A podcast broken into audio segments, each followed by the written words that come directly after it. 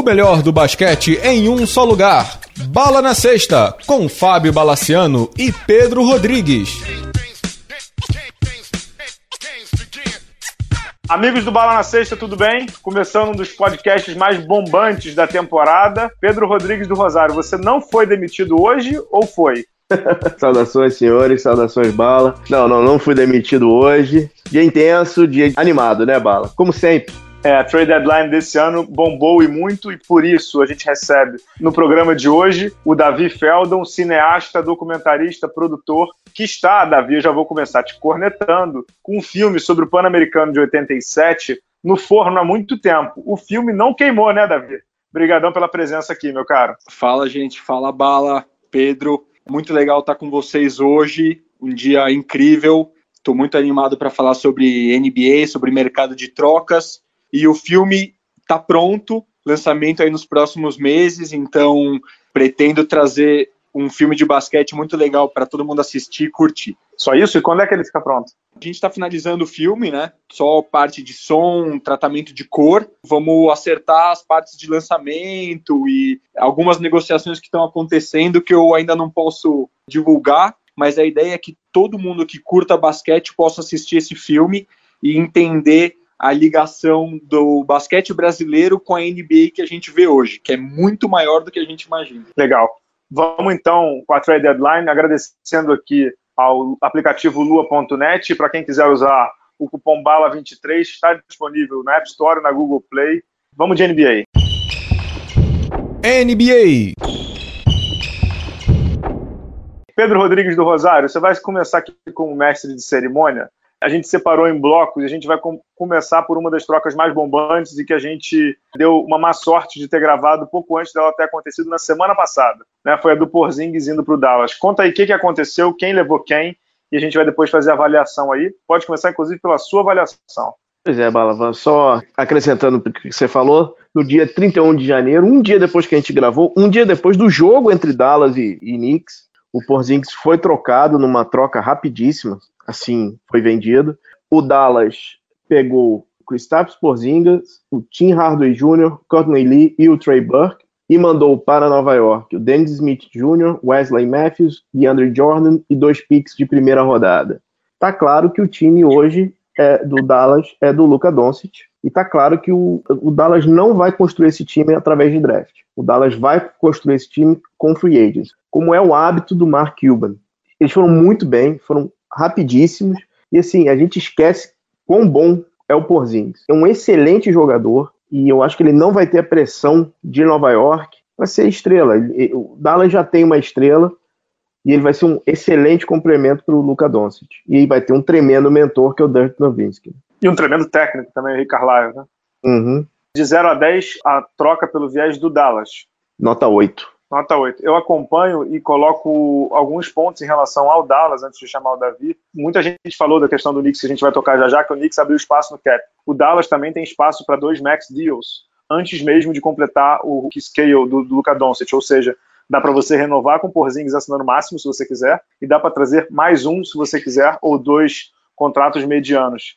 Então tá óbvio que eles, que eles estão rodeando o time em cima do Doncic e do Porzingis, uma combinação que promete ser muito explosiva, de jogador, dois jogadores muito talentosos e muito jovens. O Porzingis tem 23 anos, se não me engano, e o Doncic completa 20 e tem muito dinheiro em caixa também. Então essa troca para mim é de 8 para cima. O Dallas foi muito, muito bem. E dá outro recado também, como você falou que o time é do Luca Doncic, para aquelas malas que estavam lá fazendo mimimi com Doncic no começo da temporada, de André, de André Jordan, Dennis Smith Jr., não sei o quê, vai procurar sua turma em outros lugares, né? No caso, Dennis Smith no Knicks, o DeAndre Jordan está jogando pelo Knicks, mas a gente não sabe se vai ser dispensado, acho que não. E o Wesley Matthews vai virar free agent, a gente vai falar dele já já. Gostei muito do movimento do Dallas. Gostou, David, também? Gostei. Eu achei um movimento corajoso, inclusive dos dois times. Né, o Knicks trocar o jogador mais querido aí da torcida a esperança que apareceu no Madison Square Garden aí nos últimos 15 anos, trocar esse cara foi uma, uma troca, né, foi um movimento bem arriscado e eu acho que às vezes você tem que arriscar. No fundo, eu acho que os dois times estão acreditando nas mesmas coisas, né? Abrir um espaço financeiro e comprar estrelas, né? Adquirir estrelas na próxima janela aí do verão americano, onde a gente sabe que alguns grandes jogadores vão estar disponíveis. Acontece que o Mavericks já sai com dois ótimos jogadores, talvez os dois melhores jogadores europeus da atualidade. Quem puder dar uma, uma pesquisada no jogo que eles fizeram um contra o outro no último campeonato europeu de seleções, esse jogo mostra tudo, né? O potencial desses dois jogadores. O Dallas tem mais segurança, né? Depois dessa troca, porque já garante esses dois jogadores. E o Knicks está apostando, como sempre, na cidade, na história, na meca do basquete, para poder trazer gente grande na próxima temporada. Só que eles vão ter concorrência. E a nota para o Dallas qual é que você colocou? Nota 9. Muito bem. Antes da gente entrar no Knicks, só uma coisa que eu queria colocar na mesa para os senhores. É, essa troca, como o Pedro disse, foi feita logo depois do Dallas ter jogado contra o Knicks no Garden, um jogo inclusive que o Dirk é, jogou como o velho Dirk, né? Jogou, jogou muita bola. É, só queria colocar um ponto para vocês. Não é demais de pesado a gente ver o, o, o Porzingis reclamar com o front office do Knicks e aí aparentemente forçar uma troca. Ou seja, os jogadores de hoje não estão querendo construir de menos e pegar pratos prontos demais, ou é, ou é bobeira isso, Pedro? Eu acho que no, nesse caso específico do Porzingis era, era uma coisa que, que já estava se acumulando há algum tempo. Ele está com problema com a franquia desde 2016, Bala. Ele teve problemas no momento que ele foi selecionado e aparentemente ele ganhou a torcida, ele ganhou a cidade, ele adorava morar em Nova York, mas o em volta todo dele, assim, o general manager não confiava nele, diretoria não confiava nele, etc, etc. Eu acho que nesse caso foi uma coisa gradativa. Eu me lembro que teve esse ano, esse ano o Dave Fisdale foi para foi para Letônia para conversar com ele. Ele falou que foi o primeiro técnico dele que foi lá na conversar com ele e não deu e, e não deu, né? Eu acho que a relação estava muito ruim. Ele, ficou muito abalado com a, com a, história do Carmelo, do jeito que o, o Knicks tratou o Carmelo Anthony, e teve aquela confusão da, da entrevista de, de fim de temporada com o Phil Jackson, né? Que ele simplesmente não apareceu, né? Não apareceu. Mas você acha, Davi, que é geracional, digamos assim, ou que o Porzingis está certo de pedir para ser trocado? Cara, eu acho, eu acho delicado. Eu acho que os jogadores estão tomando as rédeas, né, da carreira de um jeito novo. Acho que de um jeito que ninguém estava acostumado. A gente também com a cultura de futebol aqui não está acostumado a ver isso dessa forma. Mas eu suspeito que a liga goste disso. É, eu acho que vai ser um assunto que vai ser tratado aí no futuro, porque está exagerado, mas o Porzingis ele tinha realmente um histórico aí para se embasar e, e, pedir a mudança, né?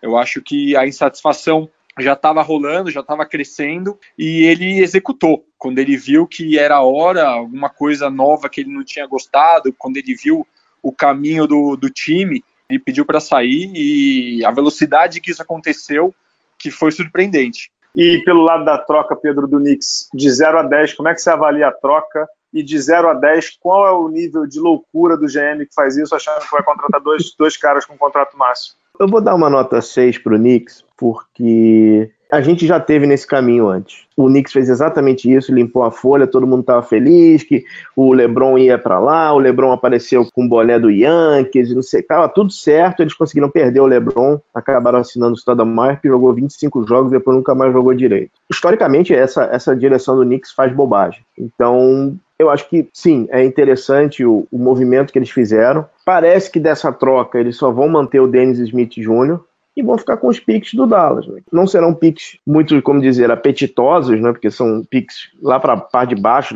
do draft, mas pelo menos ele consegue talento jovem, né? É, consegue talento jovem, mas antes de passar para o Davi, o, o Knicks fez para livrar a folha e ter espaço para dois contratos gigantes, né? Uhum. É, vocês vão ouvir muito aí durante o podcast, ah, tem espaço para dois contratos gigantes. Knicks tem, Clippers tem, o Nets tem, todo mundo tem, todo mundo tem espaço, mas não tem tantos jogadores assim que merecem contrato gigante. Vai ficar gente ou a ver navios ou vai ter que pagar muito para jogadores medianos, como a NBA, como o Davi disse recentemente aí no podcast. A NBA gosta disso também e se faz em relação a isso. Só sobre o Knicks, acabou de sair mais uma Old Bomb tardia.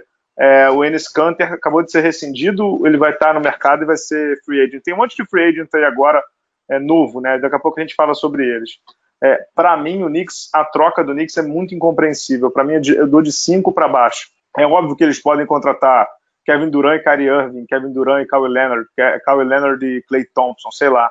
no mercado. Eu só acho muito improvável. O Knicks hoje é uma franquia que os jogadores não olham com aquele carinho. As pessoas gostam de jogar no Garden como visitante, como James Harden disse outro dia, mas ninguém acha que se arriscaria loucamente de ir para uma franquia que tem um dono que é muito louco, que é o James Dolan, que tem um general manager que está começando um trabalho que é o Steve Mills, e que tem um técnico que, com todo respeito, é calor, que é o David Fisdale, que está começando uma carreira agora.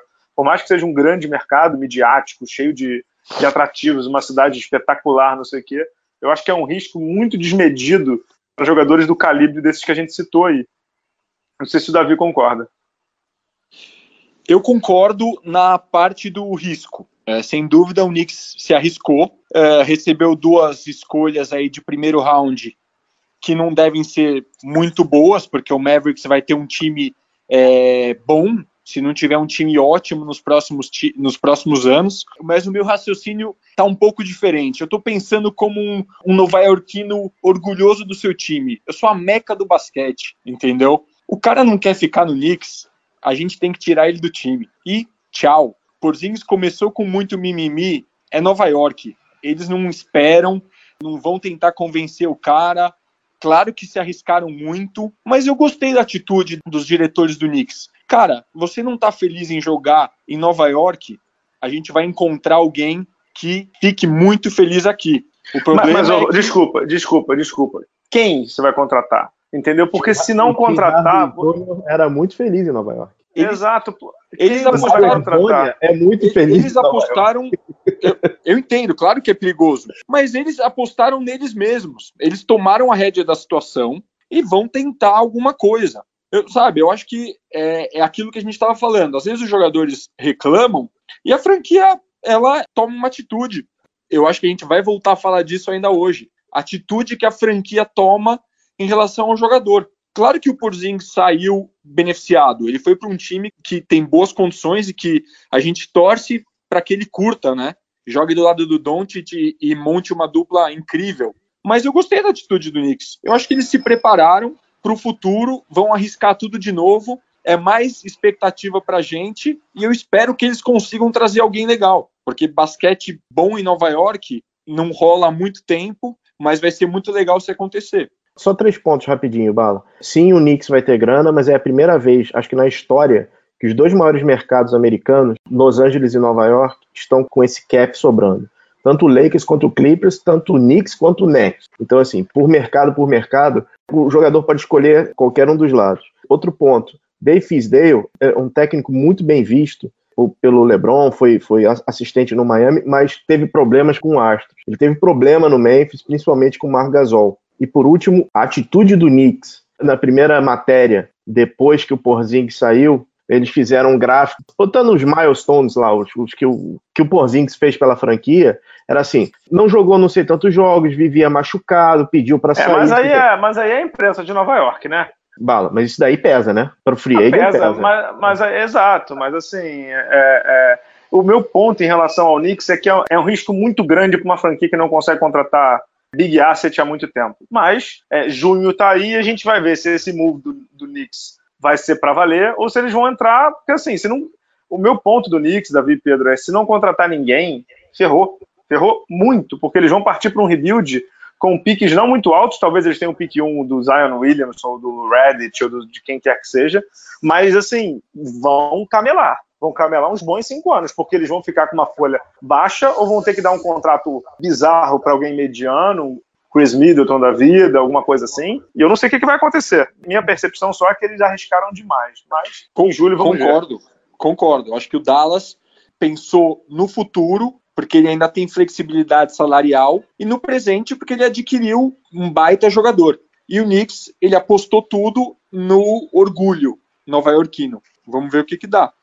Exato. Pedro Rodrigues do Rosário, qual é a próxima troca? E essa já é da trade deadline, né? Bombástica e também com um, detalhe cruel em relação ao Clippers. Qual é a troca, Pedro? Vamos lá, a gente estava falando muito do futuro, agora vamos falar do presente de quem quer ganhar absolutamente agora, né? Numa troca que ocorreu depois que depois de, do, do jogo que o jogador faz o game winner, o Clippers mandou para o 76ers o Tobias Harris, o Boban Marjanovic, Mike Scott recebeu de volta o Laundry Shamet, Wilson Chandler, que não deu certo lá, Mike Muscala, e diversos picks. Um pick de primeiro round, pick não protegido do Miami, dois picks do Detroit. Senhores, eu acho que o Sixers está querendo levar este ano. Né? Eu acho que é, é, uma, é uma mensagem clara do GM Elton Brand. O 76 tá, fez um, um timaço. É, ô Pedro, mas qual é a nota? Qual é a nota dessa troca para os Sixers? Por Sixers, 9. Eu também estou contigo. Achei que essa troca é excepcional. Também está no win now, né, no ganhe agora.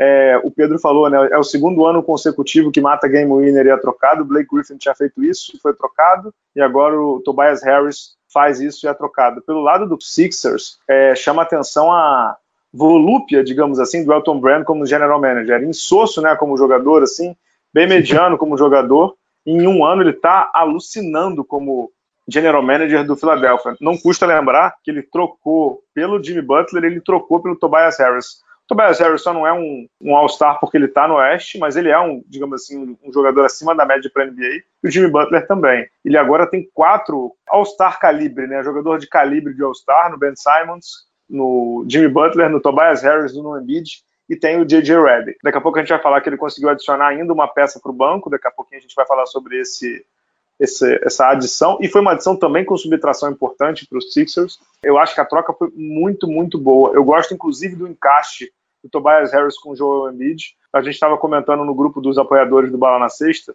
apoia.se barra Bala na Sexta para quem ainda não se tornou assinante. Dos cinco titulares, quatro saem para chutar. A quadra pode ficar bem espaçada. E o bizarro da história, né, Davi, é que quem não chuta é o armador, que é o Ben Simons.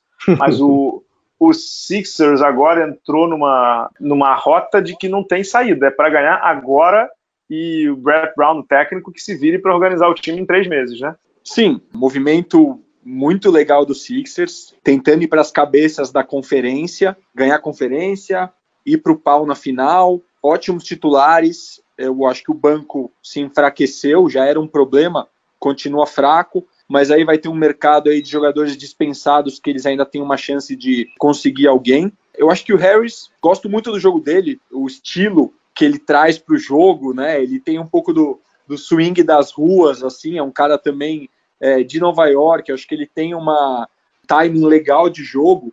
Ele tem, ele chuta 40% de bola de três, o que é superior ao, ao Jimmy Butler. Então ele é um chutador mais preciso de longa distância e também tem boas porcentagens, cerca de 60% em bolas próximas da cesta. É um pontuador nato, né? E bom reboteiro também.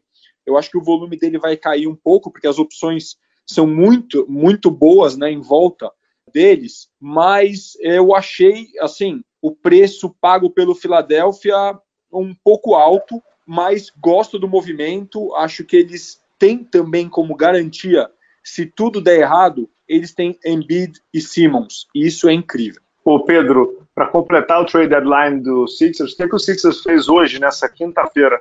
Conta pra galera. Que, vamos lá, Bala. Eu acho que além do, da troca, além do jogador, você acaba se livrando de um problema. No apagar das luzes, o Orlando Magic, depois de muito tempo, conseguiu um pick 1 do draft. O Markel Fultz foi trocado do 76ers pelo Jonathan Simmons e uma escolha de primeira rodada e de segunda rodada. Bala, eu acho que para um time que está querendo ganhar, você não ter uma pergunta no banco, uma interrogação é importantíssimo. Eu acho que o, o Sixers foi muito bem nessa troca, ganha um jogador. É, é, uma, é, uma, é uma, adição por subtração a, a é uma adição do, do Exatamente. Recebeu um cara com experiência de final, né? Isso. Um cara voluntarioso, atlético, defensor e perdeu uma peça que já estava fora do baralho. É, a maior incógnita, né? Um, um, um suspense, uma história incrível. O que está acontecendo com o Markel Fultz? Ninguém sabe. Se livraram dessa, dessa, dessa história, dessa, desse karma, né? E o que, que, você achou, Bala? Eu achei, eu achei que o Sixers foi bem em tudo nessa temporada. Todas as adições eu gostei. Eu concordo com o Davi que foi um preço alto, mas é quem quer ganhar se arrisca. Quem quer ganhar é, abre mão de pique, joga às vezes alguns piques que poderiam ser valiosos por essa questão. O Old, inclusive, que travou um duelo épico, ele e o Shams no Twitter, para ver quem divulgava mais coisa, ele divulgou que, inclusive, o Elton Brand se reuniu com os quatro e disse que tem interesse em manter os quatro, que quer fazer proposta para os quatro. E eu vi uma entrevista também do dono no Philadelphia Inquirer, se não me engano, é, dizendo que ele está aberto a pagar luxury tax porque ele acha que esse núcleo dá para ser campeão por muito tempo. Então, eu gosto do movimento, acho que o Philadelphia faz muito bem. Tira o, o dromedário, né, o elefante da sala, que é o Markel Fultz, que é essa incógnita mesmo, e, e tira bem para longe, né? Assim, no Orlando ele não vai se criar, a gente sabe disso, muito difícil dele. Ele pode ser tempo de quadra e tal, mas a questão dele é física e psicológica. Ele tira bem de perto, tira, tipo, sai para lá, traz um cara que também vai agregar no banco, que um dos problemas do Philadelphia é o banco. Então agora eles têm o TJ McConnell e tem o Jonathan Simmons, tem o Turco lá, que é bom jogador também. Não tem muito mais do que isso. O Muscala já tinha saído e tal mas o time titular é muito, muito bom. Acho o time titular do, do Sixers muito bom. Eu queria trazer duas questões rápidas dessa história para vocês, para a gente pensar. Primeiro, Harris negou uma extensão de contrato do Clippers antes dessa temporada, o que já indicava que ele ia sair do time. Por isso eu acho o preço que foi pago um pouco alto, principalmente a escolha né, de 2021 do Miami, né? O Miami já está na, na média da tabela. Na banguela, está na banguela. Está na banguela, pode ser que piore. Então, é, você dá tudo isso para um jogador que todo mundo sabia que não ia ficar lá, eu acho um pouco demais. Eu acho que teve um pouco de precipitação nisso. Mas, excelente para o Philadelphia esse ano. E outra coisa que eu queria colocar é: prepara o coração entendeu? DJ McConnell jogando 30 minutos no playoff e vocês tentando chegar na final, vai ser muita emoção para os torcedores do Sixers.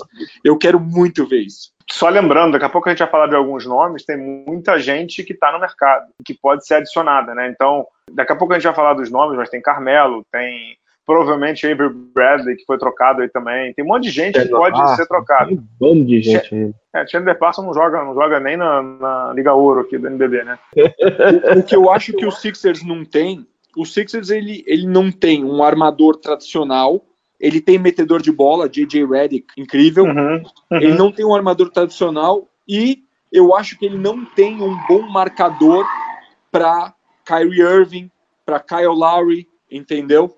Mas eles podem botar o Butler, né, cara? Aí o Butler não vai marcar o Tatum. O Butler, eu acho ele um ótimo marcador, mas ele é a única posição que ele tem mais dificuldade é contra um cara menor e mais rápido, porque ele é físico, ele ele consegue muita coisa e sou fã do jogo dele, não tão fã da cabeça dele, mas fã do jogo dele eu acho que isso traz para a quadra TJ McConnell e isso é perigoso. Vamos deixar os Sixers no suspense, mas eu acho que eles foram bem e se tornam mais do que nunca favoritos nesse leste, que também agora ficou bem aberto. A gente vai para o Turista FC e volta já já. Já pensou em curtir os maiores espetáculos do mundo? Escolha o seu jogo que o Turista FC vai cuidar de tudo. As viagens mais insanas e os melhores pacotes. Tudo personalizado para você, amante do esporte. Eu vou te dar uma ideia da jogada perfeita. É bola na gaveta e bala na cesta. Você vai curtir estilo MVP e vai entrar pra história essa trip maneira. Ingresso, transporte, hospedagem, seguro, viagem, tudo que você precisa. Os melhores jogos, tudo sob medida. Super Bowl, futebol europeu e corrida. Bola da vez, NBA. Atento a cada jogada. Assistência de bandeja, cesta de três. Vendo de perto a enterrada. Combine com os amigos, chegou a sua hora. Turista FC, torça mundo afora. Curta nossas redes sociais e também dê um confere no turistafc.com.br. Voltando aqui para o segundo bloco, Pedro e Davi, uma troca bombástica, mas já esperada, foi envolvendo o Margasol, né? Margasol foi para o Toronto, Pedro. Conta aí pelo que ele foi para o Toronto. Exato. Outra, outra troca, faltando meia hora no finalzinho, né, já quase nos descontos da trade deadline, Memphis manda o Gasol pro Raptors, que manda o Valanciunas. Finalmente o Valanciunas foi trocado, senhores. Delon Wright, CJ Miles é uma escolha de draft de 2024. É outro, o Raptors é outro time que está apostando no ganhar agora e ganhar já. E também está fazendo um showcase pro Kawhi Leonard, né, cara? exato, exato, exato, exato. Pegou bem. Qual é a nota, Pedro? Pô, isso não, não tem como falar, é uma nota 9, né? Você traz o Ibaka do banco agora, e assim, o Antetokounmpo e o Embiid não, não, vão se criar tanto quanto no Gasol. A gente, o Gasol já tem uma certa idade, mas enquanto ele e o Conley estavam saudáveis, o Memphis ia bem, foi bem na temporada. Então, assim, ele é um jogador diferenciado e eu acho que ainda tem lenha para queimar. Acho que, cara, o, o, GM do, do, do, Raptors, ele pensa diferente da gente. Esse cara, ele é muito bom, Bala. Concordo contigo, a troca foi muito boa, pensando em ganhar agora, mais um time aí que. Dos quatro grandes do leste, né? O único que não fez nenhum movimento, mas acabou sendo um, não movimento bom, foi o Boston. O Toronto fez, o Bucks daqui a pouco a gente vai falar fez, o Sixers fez. O Toronto fica mais forte, como você falou, tem um showcase aí pro Kawhi Leonard, Kawhi será free agent. E o Marcasol pode ser também, né? O, o Marcasol tem um player option de 25 milhões, ele pode abrir mão para conseguir algo maior. Não sei se ele o fará mas um, um, garrafão que tem o Siakam, que está jogando super bem, o Margasol e o nosso bravo Ibaka é bem, bem, bem animado para o leste, muito animado. E acho que eles estão já pensando num confronto com o Embiid, lá na frente. Esse uhum. confronto com o Embiid que eles estão pensando, colocar um, um, defensor de elite como Margasol e um cara que não tem medo da porradaria ali contra o Embiid, vai ser muito animal. Se, se isso acontecer. Mas o Toronto, eu concordo contigo, o Massaio Giri, o gerente geral, o GM, ele é fenomenal. Ele sempre tem alguma coisa na cartola. Tinha até um rumor do Mike Conley indo para lá pelo, pelo Kyle Lowry, acabou não rolando. Mas ele conseguiu, é um asset, um All-Star, o Margasol é um All-Star, conseguiu um asset para dar um up no Toronto, que já é um dos melhores do leste. E não, e não perdeu muita coisa. CJ Miles não estava jogando nada, Delon Wright muito médio, e o Jonas Valanciunas nunca se criou no Toronto. Então, conseguiu, conseguiu uma estrela. Gostei do movimento. Gostou, Davi? Adorei. Acho um time pesadíssimo, um pesadelo para qualquer time que vai jogar contra, porque eles têm muita opção, eles têm, eles conseguem jogar rápido com o Siakam de 4 ou até de 5. O Nick Nurse ele mexe na, né, em, em, partes do time dependendo do jogo. Então eu acho que às vezes o Ibaka vai sair de titular, o Gasol de reserva e vice-versa. Muita flexibilidade eu acho que culturalmente Gasol vai se encaixar na cidade de Toronto, que ela é bem internacional. Exato, bem... isso ajuda muito, né? Cara, perfeito, sabe? Eu acho que eles têm uma base para esse ano e para o ano que vem, eu imagino, porque o Gasol, acredito que em Toronto ele se sinta confortável para renovar, para aceitar essa player option ou até declinar ela e renovar por mais dois ou três anos num valor menor, anual menor, entendem? Cara, muito forte a troca, excelente. Em comparação a outros times, o que eles deram para o Memphis foi troco, né? Troco. Troco ah, de bala. O Valentino está tá machucado, está voltando hoje. Eu fiquei decepcionado com o Memphis. Exatamente, eu também. Eu, eu, eu acho que a nota do Toronto é 10, mas a nota do Memphis é 4 será que não tinha nada na liga que eles conseguiram? Entendeu? Eu não digo um, uma escolha de primeiro round, porque isso é muito complicado pelo um jogador da idade do Gasol, mas um asset atual, nada melhor do que isso que Davi, eles conseguiram. Sabe o que, que me chamou a atenção? O rumor, o Toronto nunca entrou no rumor, né? Ele entrou já como troca consolidada. O rumor que tinha do, do Memphis era uma troca com Charlotte. Se fosse alguém médio como o Valanciunas e um pique, o pique do Charlotte vale mais do que o pique do Toronto. Nem isso eles conseguiram. É, é, é realmente. Eu, eu, eu fiquei surpreso com o Memphis. Fico triste. É o fim de uma era. É o fim do grit and grind vou sentir saudades de Mike Conley e Marc Gasol juntos. Deu para aproveitar essa época, mas ela acabou. Agora, é, Bala, só, só colaborando um pouco que você falou do, aí do, do Charlotte, o Charlotte teve a proposta na mesa, né? E para variar, Mitch Kupchak deixou a, a, peteca cair, né? É, o que foi ventilado é que eles queriam porque queriam mandar o Frank Kaminsky lá, obviamente o Ben falou, não, cara, obrigado, já temos isso aqui de novo, o Mitch Kupchak não consegue fazer as grandes trocas, não consegue atrair os grandes jogadores. Só me chama a atenção que o Memphis não tenha aceitado o Kaminsky, que de fato é um mão de pau, mas para aceitar o, o, pacote do Toronto. Eu concordo muito com o Davi quando ele diz que não é possível que o Toronto não tenha conseguido algo maior, né? Algo é, Memphis, do tamanho. Perdão, que o, Memphis. que o Memphis não tenha conseguido algo maior, do tamanho do Gasol. Né, cara, uhum. que fosse um pique alto, que fosse um, um jogador que tivesse algo é, a dar nos próximos dois anos, nem que fosse um role player bacana, não sei. Mas me chamou a atenção, eu acho que o Memphis está muito perdido. E completando o Memphis, ele não conseguiu trocar o, o Mike Conley, né? Ele trocou o Garrett Temple, trocou, trocou, trocou todo mundo.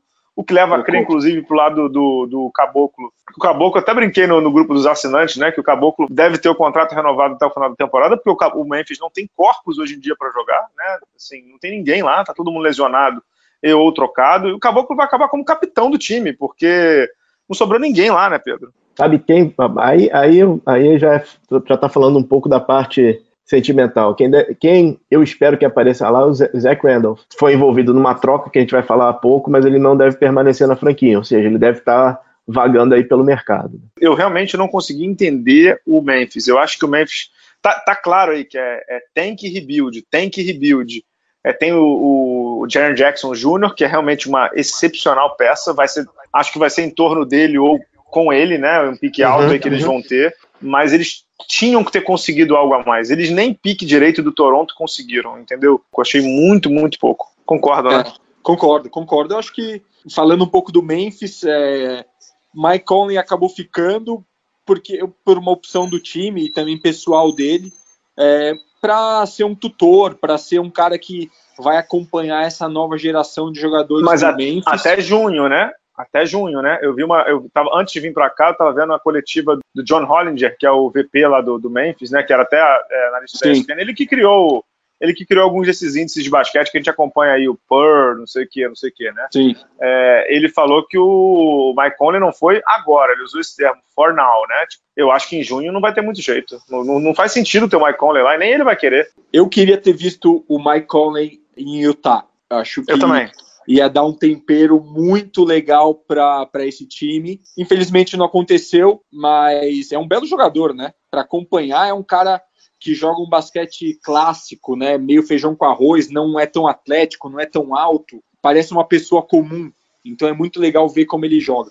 Exato. E para fechar o leste, e aí sim a, a não troca que vale a pena ser mencionada, e de um time que para mim sai como vencedor dessa trade deadline, né? É, Pedro, o Boston é, viu o Anthony Davis ficar em New Orleans. O Anthony Davis não foi trocado agora, quem deu inclusive a notícia de que ele não seria trocado a uma hora da trade deadline foi o nosso grande, bravíssimo Rich Paul, agente do Anthony Davis. Foi ao Joey Vardon, que era o repórter de Cleveland, amigo do LeBron também, mas coincidência, né? Amigo do LeBron. Foi dada a notícia através do Joey Vardon, que eu acho que está no The Athletic hoje, baita site, disse que o Anthony Davis não seria trocado. Com isso, o Boston, se conseguir renovar com Kyrie Irving, consegue trocar e dar meio mundo de, de assets para o Pelicans e manter Anthony Davis, e ter Anthony Davis e manter o Kyrie Irving. O lado ruim da coisa para o Boston é que o Boston não conseguiu nada para o final da temporada. Mas o Boston também é um dos vencedores de hoje, né, Pedro? Eu acho que um dos grandes vencedores não perdeu ninguém, tinha o perigo de perder o, o Rozier, mas não perdeu ninguém e, cara, viu o grande rival se destruir, né? Implodir, né? Viu o Lakers realmente se implodir. Agora, tem que ficar de olho porque o entorno dele melhorou bastante, né? O Sixers melhorou, o Bucks melhorou e o Raptors melhorou. Então, assim, aquela história que era pule, de 10 que a gente ia ver o Boston nesse playoff, talvez ele tenha que tomar um pouquinho mais de cuidado, né? Tem que realmente, o Gordon Hayward tem que realmente evoluir, tem que melhorar, e para mim ele tem que sair do banco, ele já não é mais o jogador que ele era depois da que, que ele era antes da lesão tem que ficar de olho, né? Só, só para fechar essa questão do, do Boston, que eu falei que o Boston é um dos, dos vencedores, eu acho que está muito claro aí, Davi, né, que os quatro vão fazer. A primeira rodada do leste podia ser liberada, né, Davi? Podia ser direto para a semifinal, né? É, e, e, tem um gap, né? Tem um espaço gigantesco entre os quatro times da, da, da ponta e o restante. Concordo com vocês em relação ao Boston. Cara, Danny End é um, é um gênio, né? Ele está jogando outro jogo. Uma coisa que me chamou muita atenção é o seguinte: o Boston, em poucos dias, ele deixou de ser o favorito, ou seja, agora a pressão está toda em cima de Toronto, Milwaukee e Filadélfia. O Boston sentou no banco do passageiro, manteve os seus jovens jogadores com menos pressão, vai deixar o circo pegar fogo. Um circo que a gente sabe que muito provavelmente vai ser do Warriors, então o Boston, ele, eu, eu gostei do que eles fizeram, entendeu? Tirou a pressão do time e ao mesmo tempo viu o Lakers implodir, o que peraí, é o mais peraí, gostoso. Peraí. Eu não sei por que tudo que vocês falam, vocês envolvem o Lakers como implodir. A gente daqui a pouco vai chegar no Lakers. Os senhores mantenham a paciência aí, por favor. Deixa o Lakers em não. paz por enquanto. Cara, Deixem o Lakers. O Lakers, o Lakers a gente adora o Lakers. todo mundo adora o Lakers, inclusive o Danny Ainge. Ele, Mas, ele sonha só com o uma Lakers coisa todo eu, dia. que, eu, só- que eu só discordo de você um pouquinho quando você fala esse negócio da pressão, porque assim, é, eu sei que ele joga outro jogo, ele jogou um jogo de espera e se deu bem, e o Pelicans se deu bem também, o Del Demps é, sai razoavelmente com ferimentos leves, né? Ele poderia ter sido bem ferrado e saiu tranquilo, ele pode agora trocar para quem ele quiser e, e pegar pacotes maiores, mas eu não concordo muito com a questão da jogou a pressão para outro lado. Desculpa, é o Boston Celtics. O Boston já está nesse processo há muito tempo. É, ano passado já era um ano que as pessoas esperavam alguma coisa do Boston, teve as lesões. Esse ano não tem muita desculpa, não. E os times que estão jogando contra ele, Toronto, que até pouco tempo atrás todo mundo chamava de amarelão. E é um Toronto que também está se formando. E é um Toronto que tem um All-Star muito bom e outro também muito bom como o Margasol. Nada diferente do, do, do Boston. E o, o Sixers é um time de fedelhos. É um time de fedelhos também. Então acho que a pressão agora tá igual. O Boston não fez um movimento pelo Anthony Davis, se deu bem para julho, mas para agora, para abril, playoff, eu acho que o Boston não vai ter o, o savoir-faire da imprensa e nem da torcida, não. É que eu acho, na minha opinião, a, a pressão quando você tem os jogadores prata da casa é menor. A torcida tem um carinho diferente quando o cara é draftado pelo time. Ah, Com exce- rapaz. Com exceção do Kyrie, que eu acho que também o pessoal já tá ficando meio impaciente com ele, com toda a maluquice que ele traz. O Boston tá na, na seguinte posição: eu tenho o Kyrie, excelente jogador, e eu tenho a molecada. Eu vou assistir daqui de camarote o Kawhi decidir o que, que ele vai fazer da vida, Butler, Harris, Gasol, e eles vão ficar tranquilos, entendeu? Eu tô pensando com a cabeça do Danny Ainge. Concordo. Pedro, o que, que você acha? Eles têm uma concorrência fortíssima, existe a pressão. É o Boston Celtics, mais vezes vencedor da, da NBA. Sempre vai ter pressão. Mas ele jogou de forma inteligente. O Boston conseguiu uma coisa nessa NBA atual que é raríssima. É uma franquia que não depende do jogador. Se, se eles perderem o Kyrie Irving, eles conseguem assinar outro, outro jogador. Concordo. Eles têm maior, maior área de manobra sendo um time de elite. Que hoje os outros times de elite não têm. O Houston, por exemplo, adoraria ter, não tem. É, esse, para mim, é, é- é o, é o, digamos, é o segredo da Coca-Cola do Ainge. Perder o Irving ia ser terrível, concordo contigo. Mas, cara, eles, eles têm assets para conseguir grandes jogadores. E, assim, eles sabem que não dá para fazer o time só com a molecada. Eles adoram a molecada, eu concordo com isso aí. eu- Eles ficam malucos, porque o cara tem sangue verde, aquela coisa toda, mas eles sabem que eles não ganham só com a molecada. Eles precisam de, Certo. de Hotford, precisam de Kyrie Irving, precisam desses caras para poder chegar a campeonato. Mas aí eu não entendi. Eu, eu, eu- tô um pouco confuso. Eles precisam da garotada. Não, eles não isso- ganham com a garotada. Então, eles precisam da garotada agora, mas eles não ganham com a garotada. Eu não sei. Eu acho que esse jogo de espera que vocês estão falando do Boston é um jogo que eu acho que eles foram muito bem em ver o Pelicans com o Anthony Davis. Mas eu acho que é um jogo perigoso também, porque o, o Kyrie ele voltou atrás do que ele já tinha dito que ele ia renovar. Eu sei que o Kyrie pode estar fazendo isso para ganhar um max deal é, de mão beijada. Pode, pode estar fazendo isso. Mas eu não vejo o Boston sendo tão. Como é que eu vou dizer? Sendo tão. Vou usar um termo chucro, tá?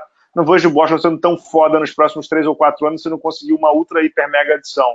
E o Uhum. Kawhi Leonard não parece ser o cara que vai para lá, o Kevin Durant não parece ser o cara que vai para lá, o Clay Thompson não parece ser o cara que vai para lá.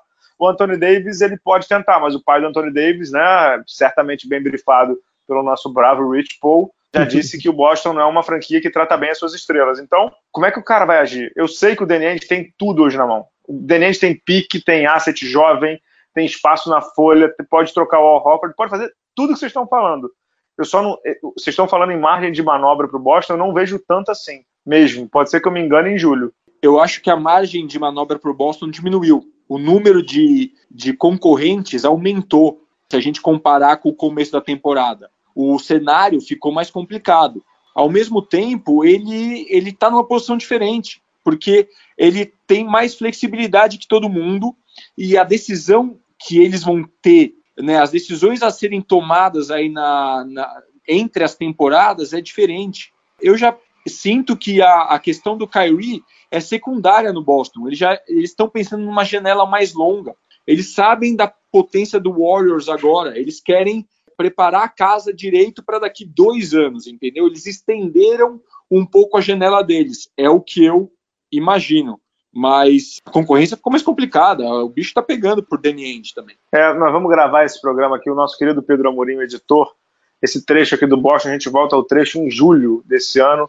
É, a gente vai ver na Free Agency e no Anthony Davis. Se eles terminarem em julho com Anthony Davis e Kyrie Irving, aí sim eu vou dizer, putz, o Boston realmente vai ser cruel nos próximos quatro ou cinco anos, senão tem um pouco de receio. É, vamos ver, vamos ver, né, Pedro? Vamos ver o que vai acontecer nos verdinhos, né? Quer continuar no verde, Bala? Quem? Quem é o verde? A grande troca, né? Que eu acho que é que todo mundo estava esperando. Tom Maker saiu do Bucks. Tom Maker foi pro. Não, brincando, senhores, vamos lá. Um dos grandes movimentos do Bucks nessa temporada foi a troca com o Pelicans, trocou pelo Nicola Mirotic e mandou o Jason Smith, Stanley Johnson. Falando do Stanley Johnson porque ele foi o jogador que o Detroit mandou na troca pelo Tom Maker, né? Cara, o um encaixe perfeito pro, pro, pro Bucks. É outro time que tá com o pensamento de ganhar agora. Cara, vai ser insano o playoff com, com esse time, né? Acho que esse, esse merece uma nota 9, né? O, o Bucks. Não, merece uma nota 9 e que trabalho está fazendo o general manager do Bucks, que assumiu no lugar do John Hammond. Eu, vi o nome dele hoje, acho que é Peter alguma coisa. Assumiu no lugar do John Hammond, contratou o, o Mike Budenholzer, rodeou o Giannis Antetokounmpo, algo que o Pelicans não conseguiu fazer com o Anthony Davis. Ele rodeou o Antetokounmpo de jogadores minimamente muito bons, Eric Bledsoe, Chris Middleton, o Brook Lopes, que está jogando uma bola sensacional, outro dia até enterrou para desespero de muita gente que achou que o cara ia se quebrar. Ele está com um banco ainda melhor, não sei se vocês lembram, mas pouco tempo atrás ele já tinha conseguido o George Hill, uhum. que está sendo um ótimo reserva para o Eric Bledsoe. Então, George Hill vindo do banco, Ilyasova vindo do banco, Mirotic vindo do banco, aquele tem um monte de moleque vindo do banco também, DJ Wilson, um monte de gente Brog, boa. Brog, Malcolm Brogdon. Brogdon é titular, né? Sim, mas é, é um marcador, sabe? Um cara que é muito é bom. Isso. Muito bom. Eu acho que eles estão. É, é, a melhor campanha da NBA até o momento. Eles estão prontos para ganhar o leste. Eles estão prontos para ganhar o leste, que é algo que, inclusive, faz o Antetokounmpo ficar mais, bem mais tranquilo para assinar aquele long-term commitment com a franquia, né? Que é pegar o cara e ficar com ele lá. Porque ele já estava meio desesperado para ganhar, né? Estava desesperado para dar um próximo passo tá meio óbvio aí que a passar da primeira rodada acho que eles vão, né? Vão passar em primeiro ou em segundo do leste, vão passar da primeira rodada e é como os americanos dizem, né? É, por tudo, né? Eles querem ganhar o leste. Acho que eles estão preparadíssimos para isso. Concorda, Davi? Concordo. Acho um time muito potente que ficou mais forte. Trouxe um jogador experiente que mete bola, que faz, que pode fazer 30 pontos em qualquer jogo. Experiência internacional, cara que decide e o que eu mais gostei, e aí eu trago de volta rapidamente os Sixers para conversa. O Sixers deu tanta coisa para o Harris, e olha o que, que o Milwaukee deu pelo Mirotic. Isso mostra como o Sixers se precipitou, porque por muito menos o Bucks trouxe um jogador talvez um pouco inferior ao Harris, mas não muito, mas que adiciona a mesma coisa para o time, entregando quase nada foi um espetáculo que eles fizeram e vão com tudo, né? Assustador, coitado dos outros times aí da Costa Leste. Exato. O Pedro, fechamos o leste ou tem mais alguma coisinha? É, vamos falar um pouco da, da garage sale, né? Isso aí a gente pode comentar rapidamente, né? O in, que tá tendo em Washington, né? Washington teve. teve... Como é o nome? Garage sale, né? Sabe que então você pode. É brechó? Sabe? Ah, pode, vai, vai, vai. Pois é, a gente teve. É, o Wizards participou de duas trocas. A primeira pelo. Ele mandou o Walter Porter Jr. para o Bulls, que mandou o Jabari Parker, Bob Portes e um pique de segundo round.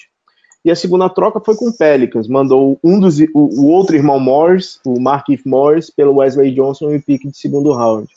É, o, o Wizards é uma situação estranha, né? Porque eles estão fazendo um rebuild eles estão tentando, parece que estão fazendo um rebuild, estão entregando o time para o Bradley Bill e recebem a notícia que John Wall eh, se arrebentou em casa, né? Washington é, é, é, é uma, é, é, sempre uma, é um redemoinho de emoções aquilo ali. Né? O movimento do Washington ir para rebuild está muito claro, mas é um rebuild muito difícil por conta dos dois contratos grandes, né, David? Do Wall e do Bill. Eu tenho uma notícia ruim para torcedores do Washington. John Wall, entre outras, entre, entre várias, né? É, é, muita notícia ruim junto. Primeiro, você, você tem Ernie Grunfeld liderando o seu time, né? Como principal diretor, tudo é possível. Inclusive o salário que o John Wall vai ganhar a partir do ano que vem, porque a extensão começa a valer no ano que vem, aonde é o pior contrato da história da NBA.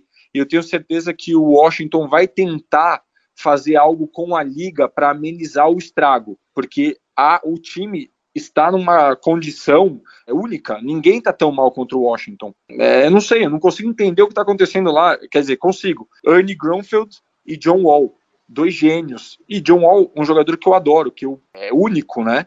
Mas que infelizmente foi para um caminho que eu acho que está sem volta agora.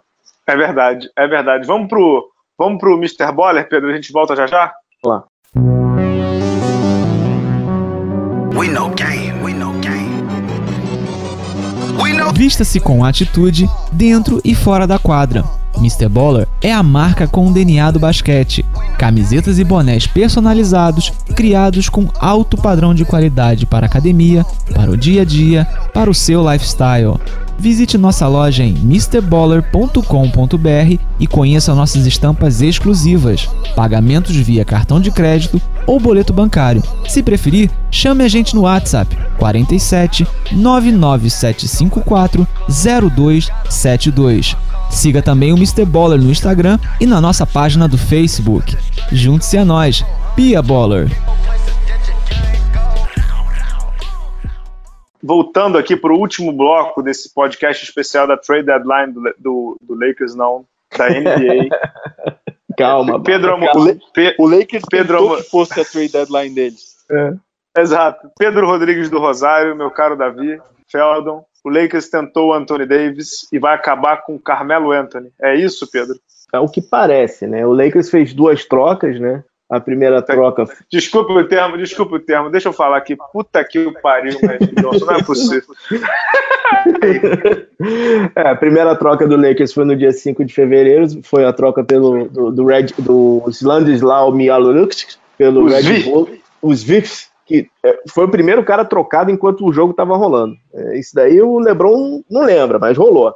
Foi trocado pelo Red Bullock e a segunda troca ocorreu hoje, né? O Muscala que o Clippers tinha recebido do 76ers foi trocado pelo Michael Beasley e eu recebi essa hoje, eu vou ter que dividir com os senhores, pelo cheque 2.0, o Zubat.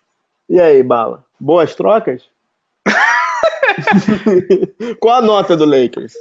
Ai, cara. Nossa senhora. Eu acho que eu acho que o Magic Johnson realmente ele conseguiu irritar até o meu primo. Pro Magic, pro Magic Johnson irritar o meu primo é porque o negócio tá sério, entendeu? Eu acho que o, a troca dos Vi pelo Red Bull que não, não mexe no ponteiro, mas essa do Zuba que realmente eu tô tentando entender, cara. O Lakers trocou dois para um. Se foi para trazer o Carmelo, o Zuba, cara, pivô jovem, tava jogando bem, tinha virado titular com o Luke Walton, tava se entendendo bem com o Rajon Rondo. Se eles fizeram isso para trazer o Carmelo ou qualquer outro veterano, que já estão falando agora em Wayne Ellington, Wesley Johnson, whatever, não importa. Eu acho assim, eu acho que essa troca é uma das mais incompreensíveis da história do Lakers. Eu não consegui entender o movimento até agora. Não tem relief financeiro, não tem absolutamente nada que justifique trazer um jogador insosso como o Muscala e abrir a possibilidade de você trazer o Carmelo Anthony e esses outros que eu citei aí, Wesley Johnson, Wayne Ellington. É, o Lakers, de fato, sonhou com o Anthony Davis, né, pensou que ia ter o Anthony Davis. O Pelicans fez um jogo duríssimo, porque, obviamente, viu que o Lakers estava desesperado e vazou a troca, porque deu o troco, né? O Rich Paul Uhum. vazou aquela questão do não sei o que, eles vazaram que o Lakers ofereceu meio mundo de gente, né? Então, vazou bem, inclusive, eu teria feito igual. A, a derrota do Lakers de quase 50 pontos para o Indiana foi horas depois do Pelicans ter vazado que o Lakers botou todo mundo na mesa, menos o LeBron, né? Tipo, escolhe aí, vê o que você quer e a gente fecha. E o Pelicans não fechou e vazou a informação. Além da troca do Zubac ser terrível, terrível, terrível, terrível, eu deixo uma pergunta para o Davi para ele me andar na troca e na avaliação. É óbvio que o Lakers pode conseguir o Anthony Davis em julho, pode, pode conseguir, dar mais alguma coisa, não sei o quê. Mas, Davi, como é que fica o clima desse time até o final da temporada? Não é um vestiário muito tranquilo, não é um vestiário com técnico experiente, não é um vestiário com técnico que domine o vestiário, porque a gente viu na semana passada que o próprio Michael Beasley, que agora foi trocado, meteu a mão na cara do Luke Walton, sabendo que todo mundo que podia ter sido trocado e só não foi porque o Pelicans não aceitou. Caiu a casa, né? Caiu a casa. Caiu, caiu, não, caiu. não, não tem o que falar, o caos dominou o time. LeBron James, quando ele chega, as coisas acontecem, ninguém tá salvo. todo mundo sentindo cadeira pegar fogo, né, insegurança de todos os jogadores, principalmente a molecada. O Pelicans, uma palavra para definir o que aconteceu: revanche, né? Foi um filme do Tarantino, foi um filme de faroeste italiano. Vocês vão assediar o meu principal jogador há dois anos do contrato dele expirar. Tem uma surpresinha aqui para vocês. As propostas iam chegando, cada vez mais jogadores envolvidos, né? A, a insegurança crescendo em Los Angeles e o Pelicans quieto, mal respondendo o que o Lakers estava tentando fazer. Foi um espetáculo incrível. Eu, eu, eu fiquei surpreso com, com, o desenrolar dessa história toda. Não imaginava que ia chegar nesse ponto. E o Lakers agora vai brigar por uma oitava posição, né? Provavelmente, com o Sacramento empolgado, meio alinhado, né? O Sacramento parece que está alinhado pela primeira vez em muitos anos. E o Lakers está uma bagunça. Meu amigo, que loucura. Pedro Rodrigues, sua avaliação. Eu acho que o Luke Walton tem que começar a, que começar a procurar emprego, cara. Porque vai ser essa, essa batata. Não, sério, acho que essa batata quente vai sobrar para ele. O vai, vai vestiário, sobrar, claro, eu acho que o vestiário foi para vala.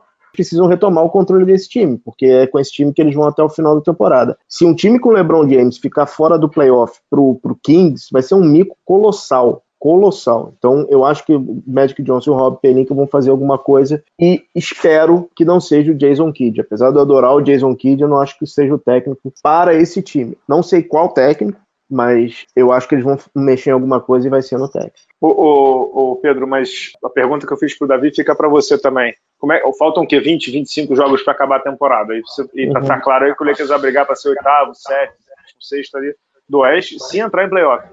Uhum. Mas como é que fica ali a molecada? Kuzma, Ingram, Hart, Lonzo Ball, nosso querido Lonzo Ball, que, cujo pai, inclusive, voltou a falar merda, né? É, ressuscitaram, ressu, ressuscitaram, o Ball. É obrigado, Lebron. Eu adorei. Muito obrigado, é, Lebron. É, tava calado. É. Pedro, assim, como é que fica esse vestiário? É um vestiário tentaram coibir o incêndio com gasolina, né? Só pode, né? ah, pois é, né, Bala? Mas assim, o, o, o, Lakers sabia disso quando é naquele jogo de pôquer, né? Tentou jogar a carta, o, o Pelicans soube, soube jogar muito bem. Destru, ele implodiu o time do Lakers. Como vai ganhar esse vestiário para um time que tem é, informações vazando, que tem é, lavar ball, tem LeBron James, que tem uma briga de egos absurda? Cara, não tem como. Você tem que mudar alguma coisa. Não dá para mudar todo mundo. Quem é que você vai mudar? O Bro, né? É o técnico. O Bro. Não, o, o, motivo. Um dos. Vamos explicar a história do Bro. Um dos motivos da briga do Michael Beasley com o Walton é porque o Michael Beasley só chamava o Luke Walton de Bro, não chamava de técnico, de coach. Uhum. Aí ele achava um desrespeito. Eu acho que por isso. Esse é um dos motivos pelo qual ele foi trocado, inclusive. Mas. É o caos, né? É, tem, tem alguma explicação dos senhores, para minha cabeça, que está pipocando sobre essa questão do Zubac? Tem alguma coisa razoável? Eu acho que é, que é algo interno que a gente desconhece. Eu acho que tem algum desentendimento, porque não faz o menor sentido. Eu acho que tem alguma coisa. Eu acho que nem é o jogador estar tá insatisfeito, porque ele é muito novo para mandar alguma coisa no Lakers de Magic Johnson e LeBron James. Eu acho e que é free agent algo... agora. É, cara, mas eu acho que foi, sabe, alguma questão interna. Não... É, mas é, é secundário, né, gente? É, é, é, é o que aconteceu. É o que aconteceu no, com o Anthony Davis e todo o teatro que rolou, uma questão interessante é, é, a, é, o, é a ótica do New Orleans, né? É um time menor, um time sem história, que o dono, né? Hoje em dia ele é, é ele tem uma dona, é a viúva, né? Do dono original. É a viúva do Benson, né? A gente falou isso aqui no programa passado, é. exatamente. É um time de cultura de futebol americano. Então, quando essa galera do futebol americano percebeu que calma aí, o nosso jogador tá forçando uma saída, na cultura da NFL é diferente, o cara não consegue fazer isso. E não conseguiu. Os caras seguraram a onda e implodiram. Voltando para o Boston rapidamente, né, na histórica rivalidade Lakers versus Celtics, o Boston conseguiu blindar um pouco mais a sua molecada e o Lakers não conseguiu. Outra coisa que dificultou muito o Lakers foi a contusão do LeBron. Quando o LeBron se machucou e os moleques tiveram que assumir, o time foi muito mal. Então ficou claro que eles não são tão bons como muita gente imaginava, pelo menos por enquanto. Eu acho que existem boas possibilidades lá para o futuro dentro do, do elenco. mas agora o valor né, de mercado diminuiu. Meu amigo, diminuiu e muito, diminuiu muito, muito, muito. Ô, ô Pedro, é, o novo time do, do Zubac é que também está fazendo uma aposta pesadíssima na free uhum. agency. Uhum. Aos borbotões, como diria meu avô, né? Tá, tá com cap mais livre do que. É, do eu que acho a... que. A... Nossa Senhora. Eu acho que agora a gente está vendo um, um, finalmente o, o Clippers do Balmer, né? Finalmente a gente está vendo isso, porque os movimentos que o Clippers estão fazendo, primeiro são movimentos não Doc Rivers, né? Não tem absolutamente nada a ver com Doc Rivers. Inclusive e hoje é um parece... de time que abre mão da temporada também, né? Uhum. E, e, inclusive hoje parece que o, o, o Gortat vai ser vai sofrer buyout também. Então o time vai ficar mais jovem. O Clippers foi muito bem nessa trade deadline, além da troca com, com o Sixers. Ele se envolveu com uma troca com o Memphis Memphis mandando o Garrett Temple e o J. Michael Green pelo Avery Bradley. O Avery Bradley não estava tendo uma boa temporada, já foi dispensado, vai ser dispensado também. E o Clippers realmente fazendo movimentos muito interessantes e, assim, se conseguir se vender não mais como time B de Los Angeles, mas como um time A e sem o drama do LeBron, pode ser um problema tanto para Lakers quanto para Knicks para atrair free agents. Né? É, então, o, o, Clippers tem, Davi, 49 milhões comprometidos para a temporada que vem. Tem ainda o Gallinari, que eles podem tentar alguma troca já na off-season para abrir ainda mais o cap, que é o único salário grande deles, que é 22 milhões. Só que aí entra no, no ponto que a gente estava comentando no comecinho do programa. É mais um dos times que tem dois espaços para max deals lá, né? A dúvida é se o Clippers tem esse apetite e essa força toda para trazer dois caras. E aí, se não trouxer, o movimento que foi arquitetado pelo Lawrence Frank era aquele antigo técnico do Jesse Nets e agora pelo Jerry West, que virou consultor lá, mais um movimento animal do Jerry West. É se o Clippers consegue essas duas estrelas, Davi, não sei o que você acha. Eu acho que não. Eu acho muito difícil, também acho difícil. É um time que, por mais que tente, e claro, melhorou muito a, a condição do seu escritório, né? A sua diretoria melhorou muito nos últimos, nesse último ano. Ele ainda vive à sombra do Lakers, mas é um time também que pode esperar. Tem um dono que é novo, que tem uma cabeça ótima, que sabe que a liga né, tem um dono atualmente. Então, se as coisas não funcionarem o ano que vem, 2019, né, nesse, nesse próximo intervalo, a classe de 2020 não é tão boa, mas de 2021 ela volta a ser muito boa. Então, é um time que, de todos esses que a gente comenta, que vão ter grana, Knicks, Nets, uh, Lakers, é o time que está na melhor condição, é um time que tem menos pressão. Então eu vejo eles uh, se posicionando muito bem para o mercado, inclusive adquirindo né, é, escolhas de primeiro round para aumentar o número de moleques no time e já draftaram muito bem esse ano, né? E ainda pegaram o Landry Shamet do, do Philadelphia, que é um bom arremessador. Cara, gosto muito e gostei muito da performance de alguns GMs nessa, nessa trade deadline. Queria voltar isso para vocês, né? Danny Ainge, Jerry West, o Jerry do, do Toronto, os caras se destacaram, né? Os bons se destacaram. E aí, eu concordo contigo, o Davi. Você pensar bem, acho que é a primeira vez que a Laker Nation se decepciona um pouco com o Magic Johnson, né? Porque o Magic Johnson sempre teve a aura do Lakers vencedor, né? A aura do Lakers, não sei o que, das galáxias, não vou falar essa palavra aqui que é feio, né? De ser o Lakers bam bam bam.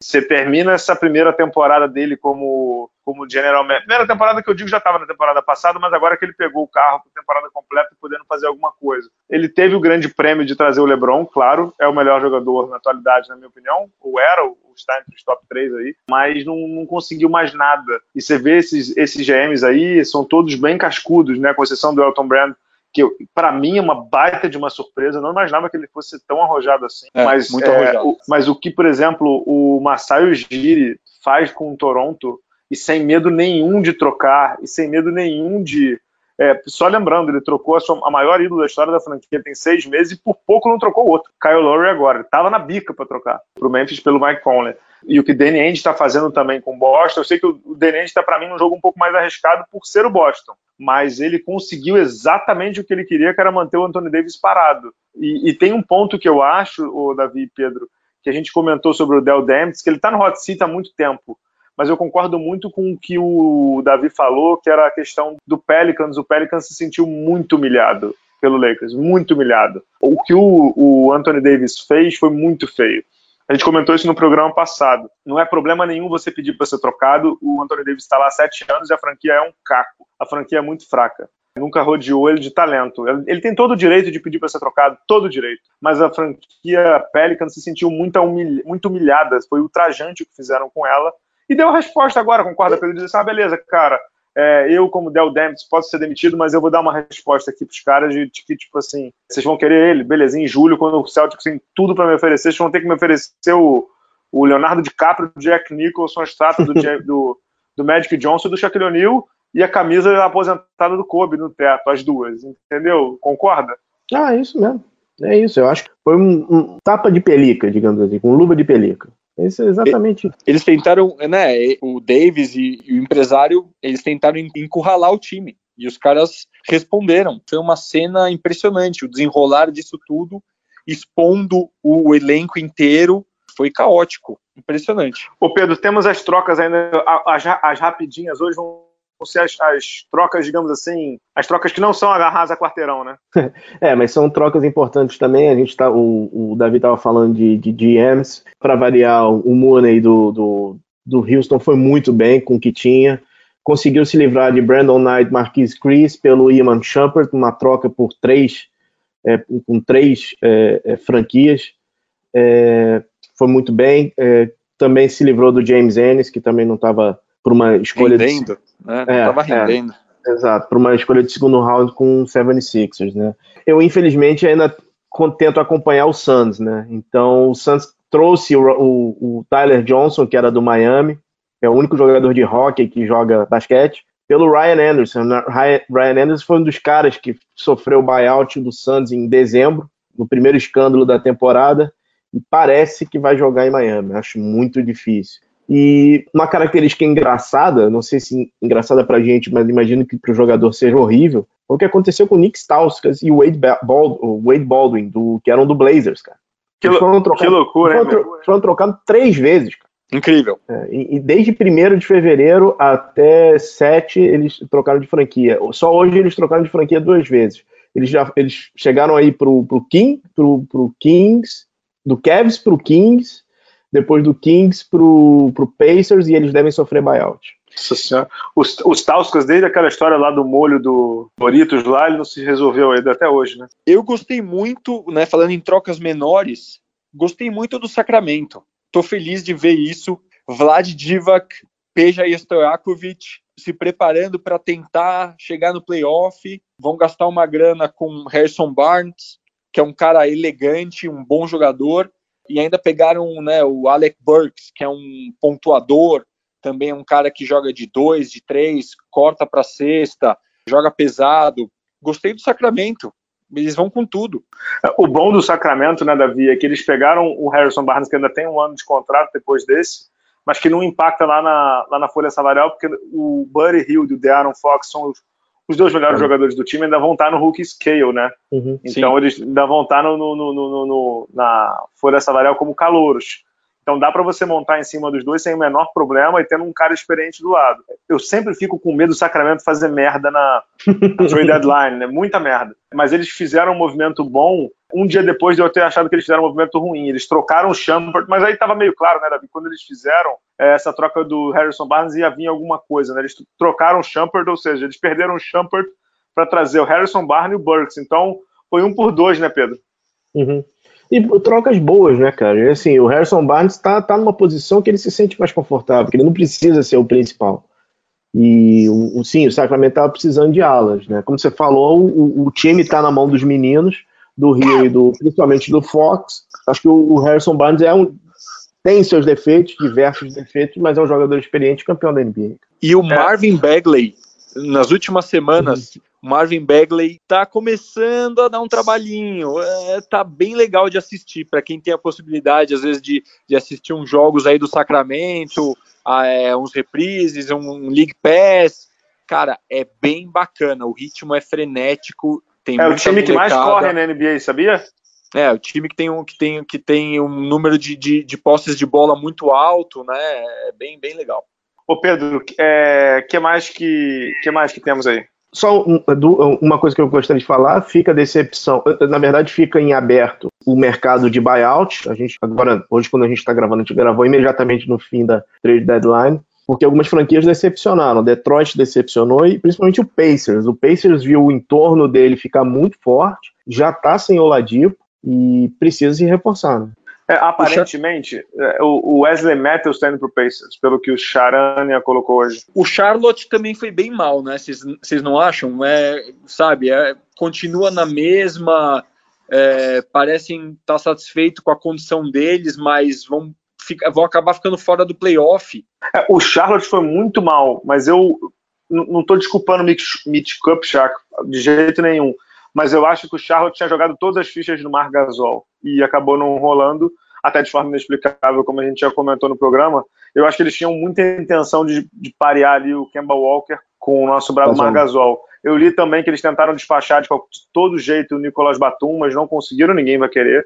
O Batum já está jogando na NBA, eu costumo brincar aqui, Davi, está jogando na NBA com, com um copo de vinho na mão, né? Ele já virou aquele jogador europeu clássico da antiga, não sei o que, pouco veloz, e não quer muito é. mais coisa já meio que abandonou o batom que a gente conheceu em Porta, que era um, achava ele um cracaço. Eu concordo contigo que é uma decepção, mas eles ficaram muito focados e muito obcecados no, no Margasol. Pedro, antes da gente fechar o programa, você quer dar um parabéns para o Adam Silver, é isso? Porque essa quinta-feira, é... como é que foi? Ah, que eu, eu, eu, eu, tive que dividir lá no, no grupo, é, fazer publicamente.